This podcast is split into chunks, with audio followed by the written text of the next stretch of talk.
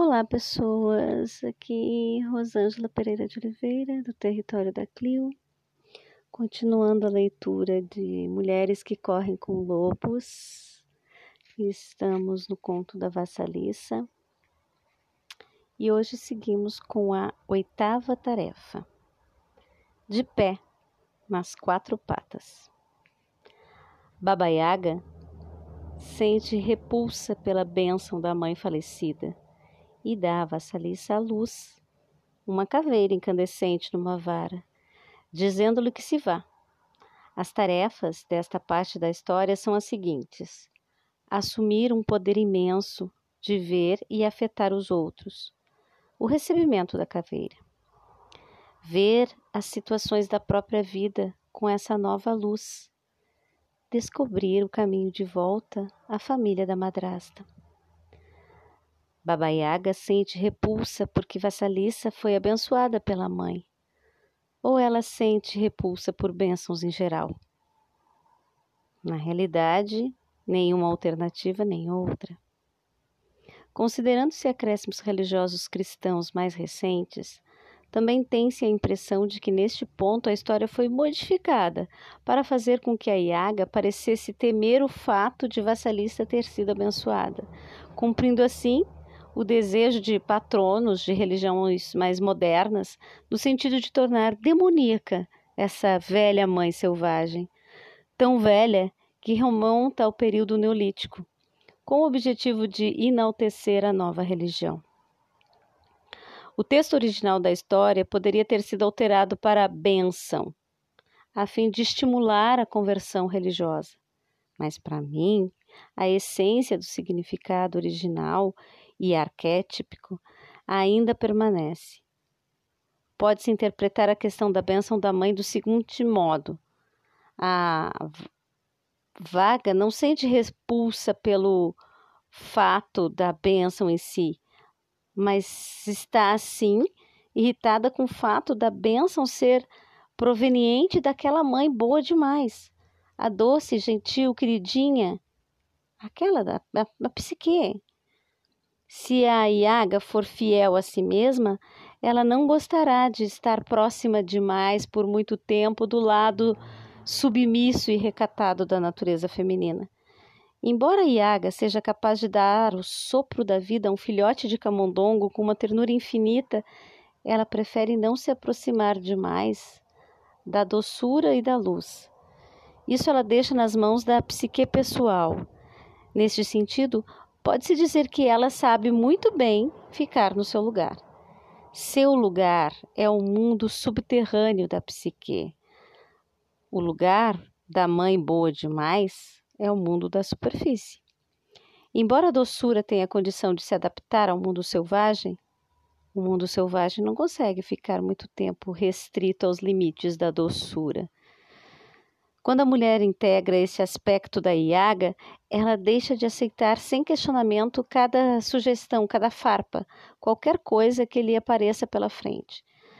Para conquistar um distanciamento mínimo da carinhosa bênção da mãe boa demais, a mulher aos poucos aprende não só a olhar, mas a fixar os olhos e vigiar com atenção, e cada vez mais a não ter paciência com gente enfadonha. Tenho criado, através da sua experiência de servir a tendo, desculpe, tendo criado, através de sua experiência de servir a Yaga, uma capacidade interior que antes não possuía, Vassalissa recebe uma parte do poder selvagem da deusa Megera. Algumas mulheres receiam que esse profundo conhecimento por meio do instinto e da intuição irá torná-las irresponsáveis ou desmioladas, mas esse é um medo infundado. Vale o contrário. A falta de intuição, a falta de sensibilidade para com os ciclos ou a navegação a seguir o próprio conhecimento dão origem às escolhas que acabam se revelando infelizes e até mesmo desastrosas. Com maior frequência, esse tipo de conhecimento da Yaga impulsiona as mulheres com movimentos mínimos e, com frequência ainda maior, fornece orientação a proporcionar imagens nítidas do que está por trás ou por baixo das motivações, ideias, atos e palavras dos outros. Se a psique instintiva disser cuidado, a mulher deve prestar atenção. Se a intuição profunda disser faça isso, faça aquilo, vá por esse lado, pare aqui, siga em frente, a mulher deverá corrigir seus planos, conforme seja necessário. A intuição não é para ser consultada uma vez e depois esquecida. Ela não é descartável. Ela deve ser consultada a cada passo do caminho. Quer o trabalho da mulher seja enfrentar um demônio interior, quer seja o de contemplar alguma tarefa no mundo externo. Examinemos agora a caveira com a luz incandescente. Ela é um símbolo de adoração dos ancestrais. Em versões mais recentes de arqueologia religiosa da história, disse que as caveiras nas varas pertencem a seres humanos que a Iaga matou e comeu.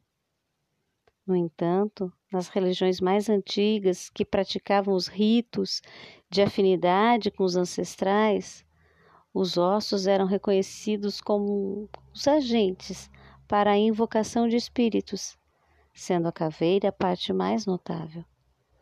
Nos ritos de afinidade com os ancestrais, acredita-se que o conhecimento especial e atemporal dos velhos de uma comunidade esteja perpetuados nos seus próprios ossos após a morte. Considera-se que a caveira seja a cúpula que abriga um poderoso remanescente da alma que partiu. Remanescente esse que, se solicitado, pode invocar o espírito do falecido de volta para uma consulta. É fácil imaginar que o self da alma habite exatamente a catedral óssea da testa, com os olhos como janelas, a boca como a porta e os ouvidos como os ventos. Portanto, quando a Iaga dá à vassalice uma caveira acesa, ela está lhe dando um ícone da velha, uma ancestral sábia que deverá carregar para o resto da vida. Ela está iniciando Vassalissa no legado matrilinear do conhecimento, que permanece íntrico e vicejante nas grutas e desfiladeiros da psique. Assim, lá vai Vassalissa pela floresta escura, adentro com a caveira na vara. Ela perambulou um pouco para chegar até Iaga, mas agora volta para casa com maior segurança maior certeza, com a postura ereta, voltada para frente. Essa é a subida a partir da iniciação da intuição profunda. A intuição foi engastada em vassaliça como uma pedra preciosa no centro de uma coroa. Quando a mulher chegou a esse ponto, ela conseguiu largar a proteção da sua própria mãe boa demais interior Aprendeu a esperar a adversidade no mundo externo e a lidar com ela num estilo forte em vez de complexo. Ela percebeu as características sombrias e inibidoras da sua própria madasta e das irmãs emprestadas, bem como a destruição que elas pretendem lançar sobre ela. Ela conseguiu transpor as trevas ao ouvir sua voz interior e foi capaz de suportar o, o rosto da megera, que é um aspecto da sua própria natureza, mas também da poderosa natureza da mulher selvagem. Ela está, portanto, capacitada para compreender poderes espantosos e conscientes dela mesma e de outros. Nada mais de ah, estou com medo. Ela prestou serviços a deusa megera da psique, alimentou o relacionamento, purificou a persona, manteve limpo o raciocínio. Ela conseguiu conhecer essa selvagem força feminina em seus hábitos. Aprendeu a discriminar, a separar o pensamento do sentimento. Aprendeu a reconhecer a imensa força selvagem da sua própria psique. Ela aprendeu acerca da vida, morte e vida e do dom das mulheres sobre tudo isso. Com esse talento recém-adquirido da Yaga, ela não precisa mais sentir falta de confiança ou de potência. Tendo recebido o legado das mães, a intuição do lado humano, da natureza e um conhecimento selvagem do lado da psique ligado a lá que sabe, ela está bem preparada. Segue adiante na vida, com os pés firmes, um atrás do outro, como uma mulher.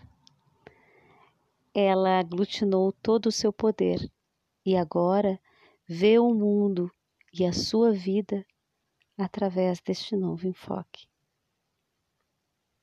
E então, vejamos o que acontece quando a mulher se comporta desse modo. Mas isso é na nona tarefa reformular a sombra. E veremos amanhã. Obrigada pela companhia. Namastê. Olá, pessoas. Aqui Rosângela Pereira de Oliveira, do território da Clio. Continuando a leitura de Mulheres que Correm com Lobos. Estamos no conto da Vassaliça. E hoje seguimos com a oitava tarefa. De pé, nas quatro patas. Baba Yaga sente repulsa pela bênção da mãe falecida e dá a vassaliça à luz, uma caveira incandescente numa vara, dizendo-lhe que se vá. As tarefas desta parte da história são as seguintes: assumir um poder imenso de ver e afetar os outros, o recebimento da caveira, ver as situações da própria vida com essa nova luz descobrir o caminho de volta à família da madrasta. Baba Yaga sente repulsa porque Vassalissa foi abençoada pela mãe, ou ela sente repulsa por bênçãos em geral. Na realidade, nenhuma alternativa nem outra. Considerando-se acréscimos religiosos cristãos mais recentes, também tem-se a impressão de que neste ponto a história foi modificada para fazer com que a Iaga parecesse temer o fato de Vassalista ter sido abençoada, cumprindo assim o desejo de patronos de religiões mais modernas, no sentido de tornar demoníaca essa velha mãe selvagem, tão velha que remonta ao período neolítico, com o objetivo de enaltecer a nova religião. O texto original da história poderia ter sido alterado para bênção, a fim de estimular a conversão religiosa.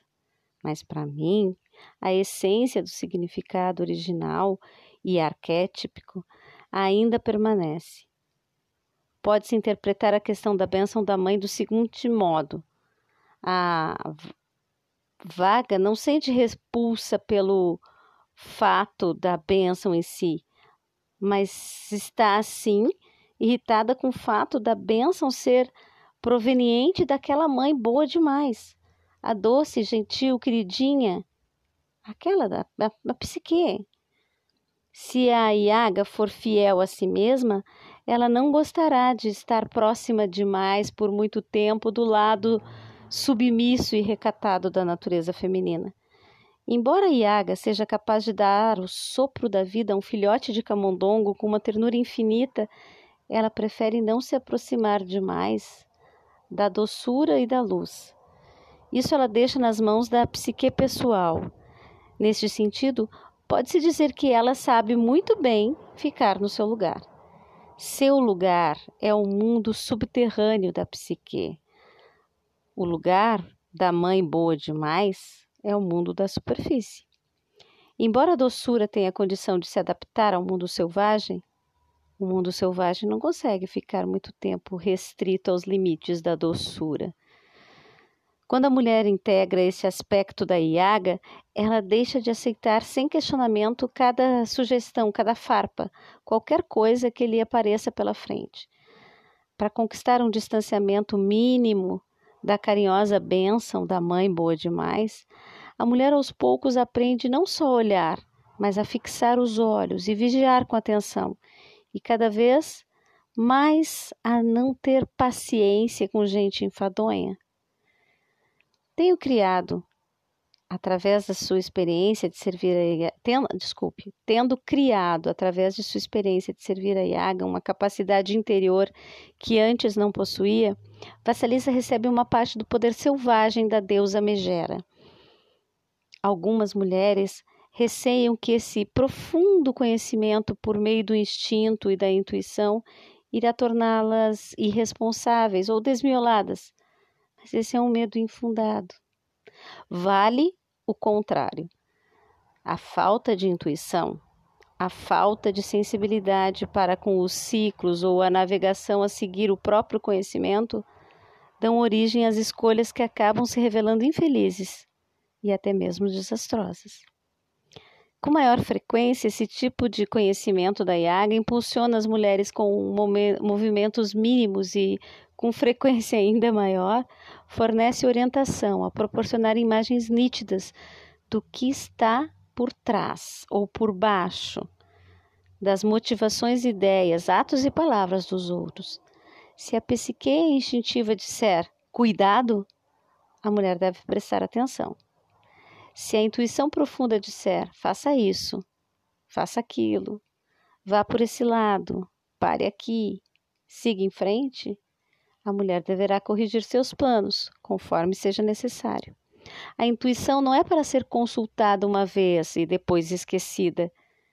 Ela não é descartável ela deve ser consultada a cada passo do caminho. Quer o trabalho da mulher seja enfrentar um demônio interior, quer seja o de contemplar alguma tarefa no mundo externo. Examinemos agora a caveira com a luz incandescente.